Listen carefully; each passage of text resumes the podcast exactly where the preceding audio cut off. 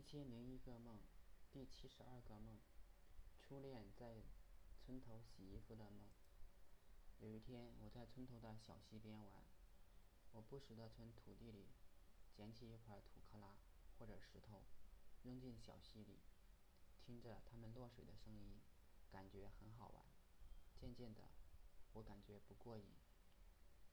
这时，正好看到一个破锅盖，我想这个东西落水的声音可能更好玩，我就捡起来，用力地甩出去，感觉像扔了飞盘一样，锅盖旋转着落到溪水里，砰的一声，激起了很多水花。我觉得好玩极了，但是马上听到一个熟悉的声音，骂了句“他妈的”，是初恋的声音。我不明白他为什么在这里，因为刚才看到几个村民在下游洗衣服，大概他也在那里洗衣服。然后听见几个妇女劝他劝他不要生气，大概是我刚才扔锅盖下去吓到了他，他决心要找出恶作剧的人。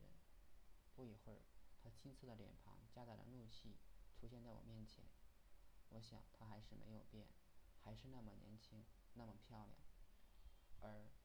在眼中，我大概只是一个陌生人，因为他没有认出我来。